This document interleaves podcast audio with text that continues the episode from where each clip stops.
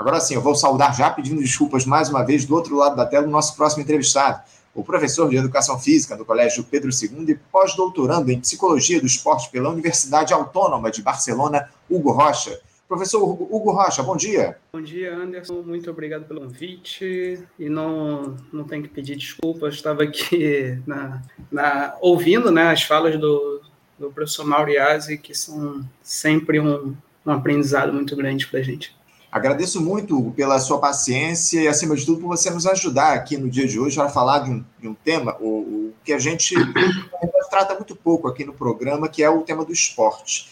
Isso porque havia expectativa, Hugo, para que ontem fosse votado no Senado Federal o PL de número 1825 do ano de 2022, mais conhecido ali como a lei, a, nova lei geral do esporte, né, que na teoria moderniza e traz uma série de avanços para a prática esportiva aqui no país. Só que pela quarta vez seguida, essa votação foi adiada pelos senadores, justamente por conta dos questionamentos que existem aí a esse projeto relatado pela senadora Leila Barros, do PDT lá do Distrito Federal. Leila, que foi ex-atleta de vôlei aqui no nosso país. Na prática, a Lei Geral do Esporte, Hugo, ela condensa outros diplomas legais, como a Lei Pelé, a Lei de Incentivo ao Esporte e a Lei do Bolsa Atleta, em um único dispositivo legal. Essa proposta ela tramita no Congresso Nacional desde 2017, mas teve um novo texto aprovado na Câmara no ano passado, que já foi analisado, inclusive, pela Comissão de Educação do Senado. Agora cabe ao plenário decidir se a matéria vai ou não à sanção presidencial. Hugo, eu gostaria que você falasse um pouco sobre essa Lei Geral do Esporte. Você, aliás, participou das discussões a respeito dessa nova legislação, é isso? Essa, essa lei, de fato, traz avanços naquilo que ela se propõe, Hugo? Anderson, vamos lá. Primeiro, cumprimentar a audiência, que eu acabei me esquecendo logo na, na minha primeira fala. É, e, mais uma vez, obrigado pelo convite. E, como eu havia pensado, assim, coincidência ou não, no ano passado, mais ou menos na mesma época, 10 de maio, mais ou menos no mesmo horário, eu estava na Câmara dos Deputados, mas não para discutir a Lei Geral do Esporte. Estava ali discutindo o Plano Nacional do Desporto, que, uhum. que tramitava à época é, de forma concomitante à Lei Geral do Esporte, para tratar do mesmo objeto. E primeiro a gente precisa comentar é, a dificuldade de se regulamentar o esporte. Porque se eu pergunto a você o que é esporte, provavelmente você vai me trazer algumas reflexões do, do entorno social, de como a nossa sociedade compreende o esporte. É, então, a gente pode encarar o esporte como um fenômeno social e cultural que está presente na maior parte das civilizações do mundo, ou em todas as partes, né, pelo menos naquelas que a gente conhece e tem contato. E a gente tem no esporte um, um, umas umas divisões que elas são didáticas, é, que é o esporte de representação, o esporte educacional, o esporte é, lazer e o esporte de rendimento, que são esferas distintas e que precisa ser feita essa, essa, essa divisão didática para tentar se regulamentar isso. E Uh, paralelo a isso, quando a gente fala de esporte e rendimento, a gente fala também de um, de um tipo de esporte de rendimento que é o esporte espetacularizado, que é aquele uhum. esporte ainda que alcança as grandes mídias, ele tem um mercado econômico por trás, ele tem uma série de valores e crenças que são desenvolvidas a partir do esporte, que de uma maneira geral, como um fenômeno social, também influencia o pensamento das pessoas, aquilo que elas esperam que aquele fenômeno cumpra dentro da sociedade. Então, é, dentro desse espectro como de definição do que é o esporte, regulamentar tudo isso parte primeiro daquela divisão didática que eu havia te falado, mas compreender que existem as interseções dentro dessa, dessa, dessa divisão e que essa, essas interseções são complexas. Por quê?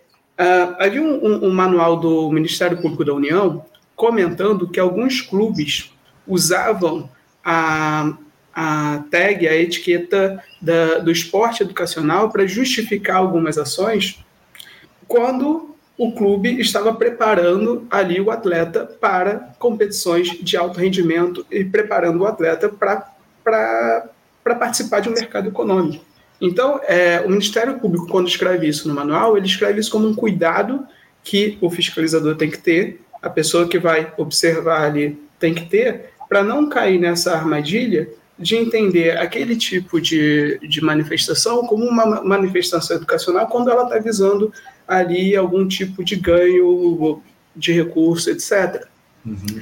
Então, é, bom, e já quando, no ano passado, eu já comentava um pouco sobre essas lacunas que o Plano Nacional do Desporto apresentava e que a própria Lei também Geral dos Esportes também apresenta, que é, ela trata o esporte em diferentes estados, mas não complementa as. Uh, não, não compreende as suas interseções e tem dificuldade de fazer essa compreensão. É, de certa forma, o, as polêmicas que acontecem hoje é, é, é, claro que tem uma, uma, disputa de poder, uma disputa de narrativa, os interesses institucionais, é aquilo que se espera mesmo de uma instituição é, como um clube esportivo, que é uma, muitas vezes uma instituição privada, é, se comparado, o, o, clube vai defender esses interesses e a gente espera que o, o, a casa do povo defenda os interesses do povo. Então, assim, é, esse adiamento é, pensando num, num, em atender um pedido de, de, um, de, uns clubes sobre a participação, a representatividade, e considerando essa complexidade do que é o esporte, é, é, é, é uma busca de se pensar numa representatividade. Uhum para a construção desse projeto de lei para dar conta de tudo isso que envolve esse entorno esportivo. Mas se você for pensar no tamanho do esporte como fenômeno cultural, social, etc., e, na, é, e, e no entorno, na quantidade de gente que envolve esse entorno esportivo, se é, tentar atender a todos significa não colocar essa lei em prática ou não promulgar essa lei, porque a gente não consegue ouvir a todos.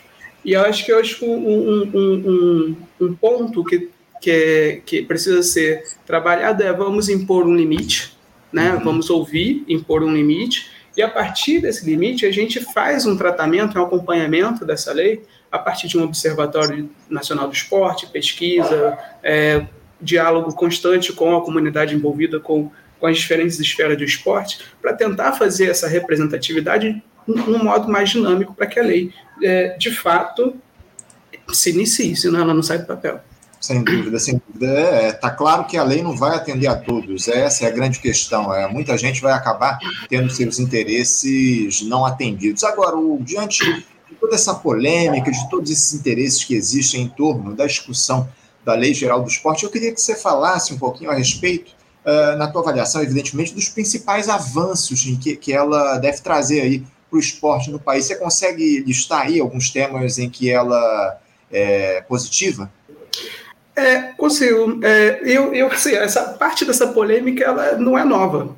Uhum. Né? Essa parte dessa polêmica não é nova. Se você pegar a Lei Pelé, que é de 98, Sim. e acompanhar o debate de 98 até 2011, quando, quando houve uma, uma reforma da Lei Pelé, você observa que, que já havia ali é, o, o eixo central desse debate, né, que é o, o, quando se discutia a Lei Pelé, se falava da extinção do passe e de como o clube perderia recurso em função é, dessa extinção do passe. Aí, em 2011, vem a reforma da Lei Pelé, que considera, por exemplo, os clubes formadores, né, aqueles clubes que atenderem uh, os, os, direitos do, do, atleta, como criança, adolescente, formação, etc., eles terão direito a uma, uma compensação é, calculada a partir de um, de um valor do valor investido na formação desse atleta em casos de transações futuras, etc. Então, você, de certa forma, é, cria um mecanismo compensatório para esse investimento que o clube teoricamente fez. E a lei geral do esporte, a princípio, ele trata um pouco das responsabilizações institucionais. Né? Cada instituição terá sua responsabilização e a gente pode pensar também que toda lei ela tem essa função de disciplinar as instituições de compreender o fenômeno, compreender o problema e tentar é, propor uma intervenção no sentido de é, garantir os direitos e responsabilizar aqueles que são é, que, que, têm o dever né, de garantir esses direitos. Então, é, pensando no esporte como um todo, né, esporte como direito, uh, e quando a gente vai tratar do esporte de rendimento, que tem o mercado econômico envolvido, esporte espetacularizado, etc., você fala de pelo menos três instituições envolvidas. Né? Uh, a família, o esporte e o trabalho. E cada uma tem suas responsabilidades. o entorno familiar, dependendo do tipo de projeto que vai se consolidando ali para o atleta que pode estar em formação para alto rendimento, ele é responsável por garantir é, outros fatores, outros direitos que esse, que esse sujeito também tem, como saúde, educação, é, convívio familiar, lazer, etc. São direitos sociais. O esporte aparece como direito à formação profissional também. O clube, como instituição, também tem que garantir esses direitos sociais para o atleta. Não basta só exigir dele um tempo de dedicação focado no esporte. E dizer para ele que se ele não treinar essa quantidade de tempo, ele não vai. É, jamais vai ser um atleta profissional, ou seja, é, numa tentativa de criar um entorno desfavorável ali para o pro projeto de carreira dele, se ele tiver um projeto voltado para o esporte.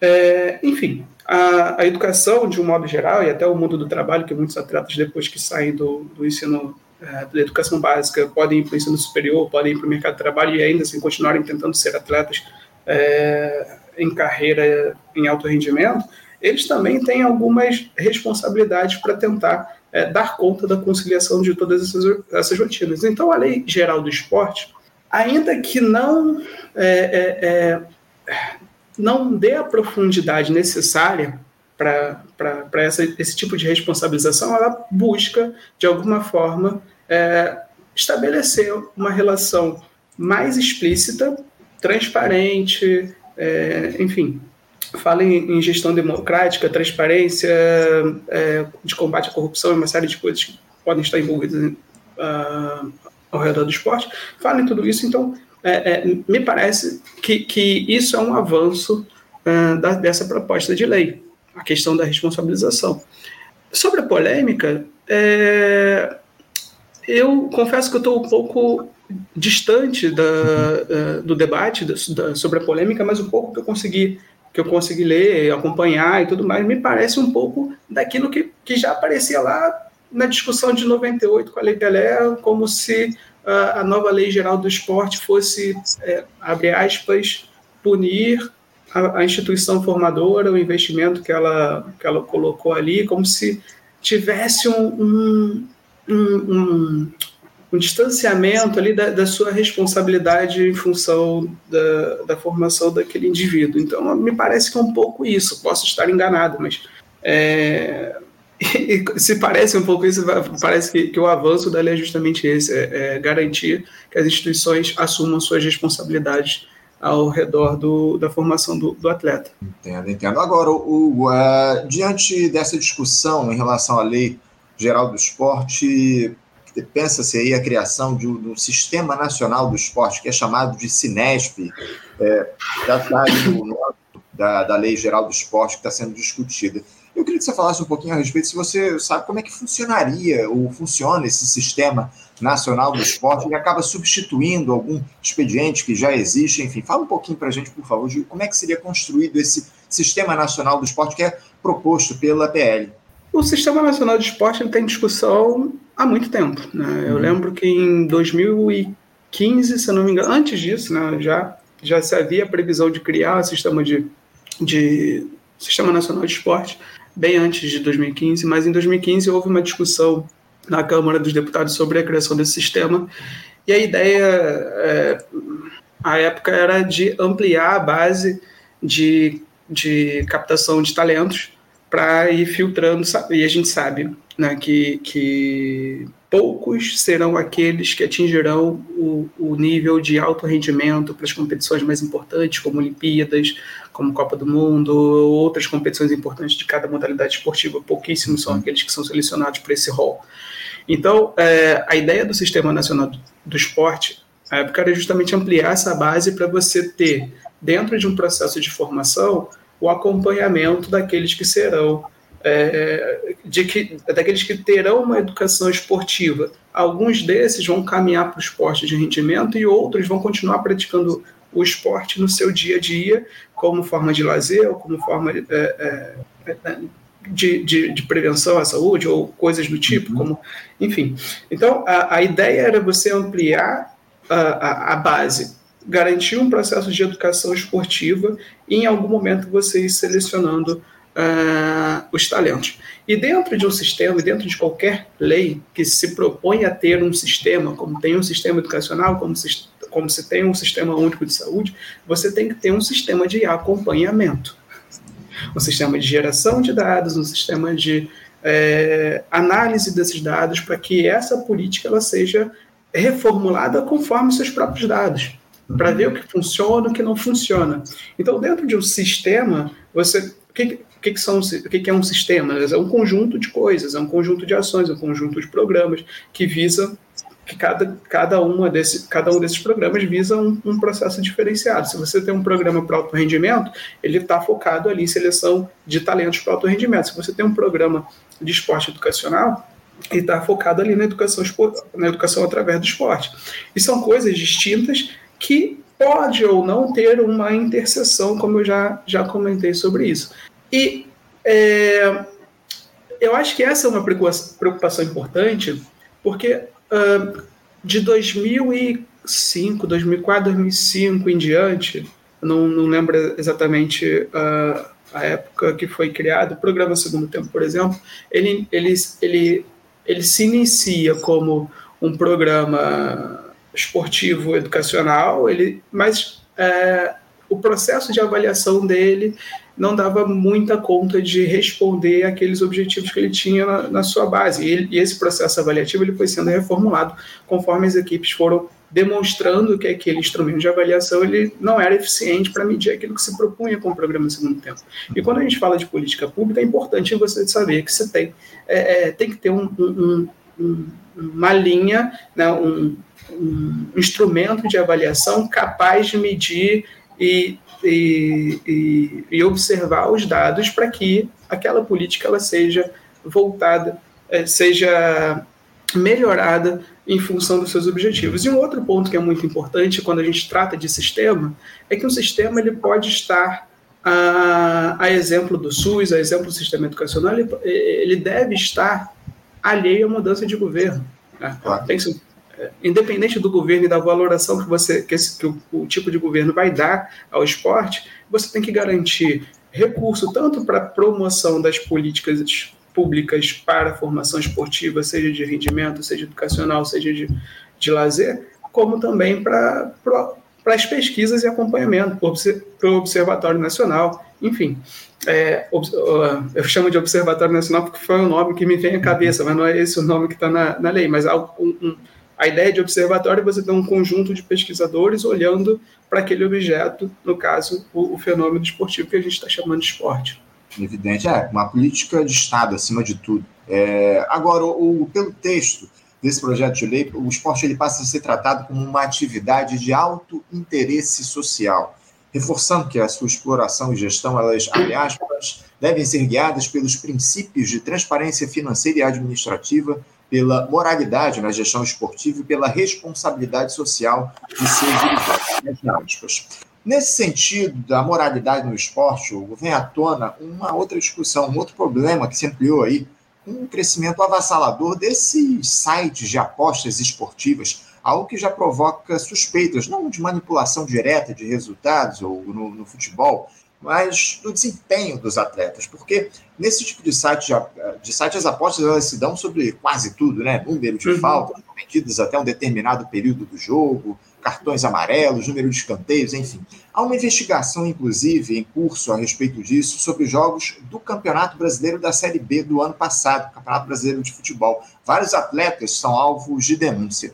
Hugo, o que, que pode ser feito na tua avaliação para que essas plataformas de apostas online não atuem manipulando o desempenho ou até resultados de competições esportivas? A Lei Geral do Esporte, ela contempla essa discussão? Ela traz algum dispositivo que trate disso? A ideia da regulamentação é positiva, porque se você regulamenta, você tem mecanismos de fiscalização, mas os, os objetivos eles têm que estar claros, eles têm que ser mensuráveis, eles têm que ser observáveis, eles têm que ser mensuráveis. Então, é claro que a gente não pode. É, seria irresponsável da minha, da minha parte para levantando é, hipóteses sobre algumas possíveis manipula manipulações de resultados se não foi é, investigado, mas é importante que isso, que isso seja é, regulamentado para esse próprio acompanhamento. Existem outros esportes no Brasil que são que, que, em que a aposta já fazia parte do seu, do seu escopo e era proibido aos atletas com punição é, de exclusão do esporte a aposta. Então, é, claro, hoje você tem o, um, uma ampliação de, do acesso a esse tipo de casa, de aposta, um, um sem número de apostas possíveis uh, de serem feitas ali, como o número de cartão amarelo, uh, quantos laterais vão ter, escanteios, etc. Não me parece nada bem que um atleta possa estar é, financiando ou, tent, ou apostando ou investindo em casas de aposta. Não, não, me parece bem. Então, a regulamentação é sempre bem-vinda. Mas quando você fala de princípio de transparência, de responsabilidade, a gente está falando também é, de algo que já está no mundo do esporte também há muito tempo. E acho que a primeira coisa que você comentou foi de tratar o esporte como de grande interesse na sociedade. Uhum. É, parece novo isso na, na, na lei, né? mas é, o esporte ele é de grande interesse social. O, o, o, sistema esportivo, ou a ideia, ainda que ele não exista estruturado, mas pelo menos o que é estruturado hoje, que é o mercado do futebol, ele ajuda a criar um sistema de crenças na população que projeta carreiras esportivas profissionais e projeta sonhos, muitas vezes é, para quem olha de fora, conhecendo o mercado, parecem sonhos irracionais, mas é um processo de racionalização desses sonhos. E há muitos investimentos sendo feitos sem uh, o devido acompanhamento, sem, o de, sem, sem a devida responsabilização das instituições, como eu havia falado anteriormente.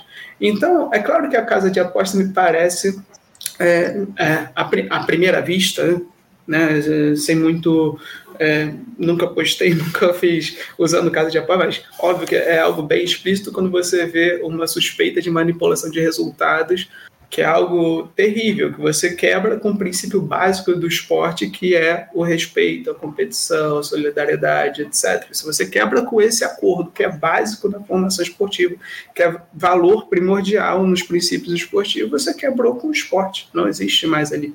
Você está atuando com uma outra lógica, você está atuando em outro setor da sociedade que não é mais esporte, né, na sua essência, nos seus valores. É, mas o esporte ele já trata é, é, ou já demonstra que essa falta de regulamentação, essa falta de acompanhamento, essa falta de responsabilização das instituições, ela traz alguns problemas para a formação dos sujeitos que estão ali uh, tentando uma carreira profissional no esporte ou uma carreira esportiva que seja. É, eu, eu, eu, tenho alguns relatos de pesquisa que demonstram que famílias estão é, quase que se tornando famílias carreiristas, famílias profissionais, uhum para fazer com que seu seu filho, principalmente, o futebol masculino tem um mercado muito mais rentável, mas para fazer com que seu filho seja o, o provedor da família com, com bastante tempo.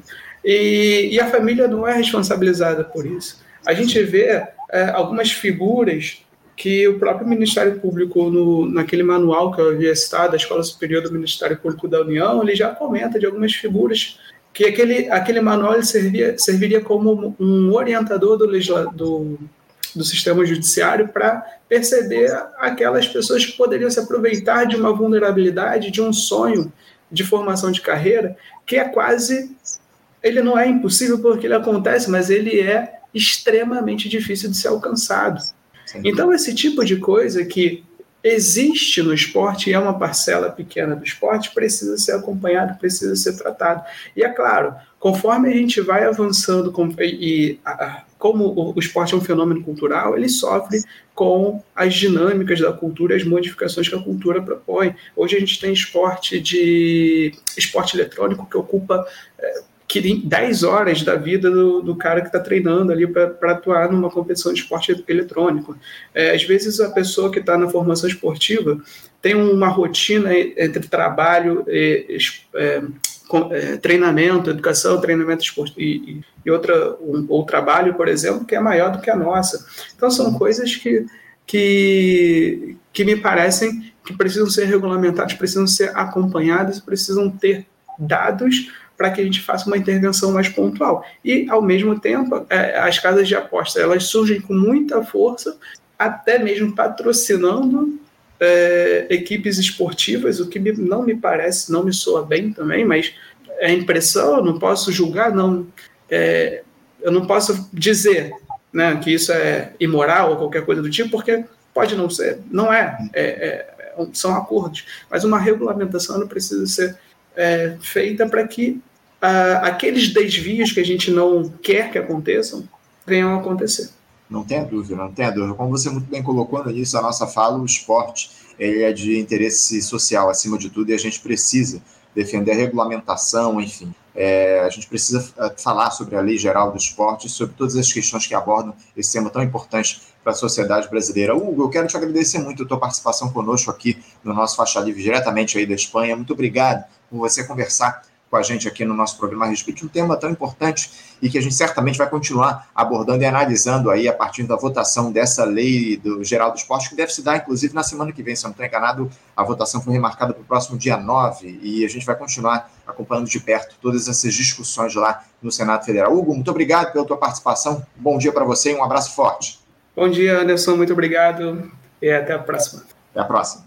Conversamos aqui com Hugo Rocha. O Hugo Rocha, que é professor de Educação Física do Colégio Pedro II e pós-doutorando em Psicologia do Esporte pela Universidade Autônoma de Barcelona e falou a respeito aí da votação na próxima semana da Lei Geral do Esporte. Esse tema aí que está provocando muita polêmica lá em Brasília, enfim, a, a votação já foi adiada é, em quatro ocasiões por conta de todas essas demandas, os interesses que estão colocados. Importante papo que a gente teve aqui com o Hugo para esclarecer o que está em jogo aí nessa discussão da Lei Geral do Esporte.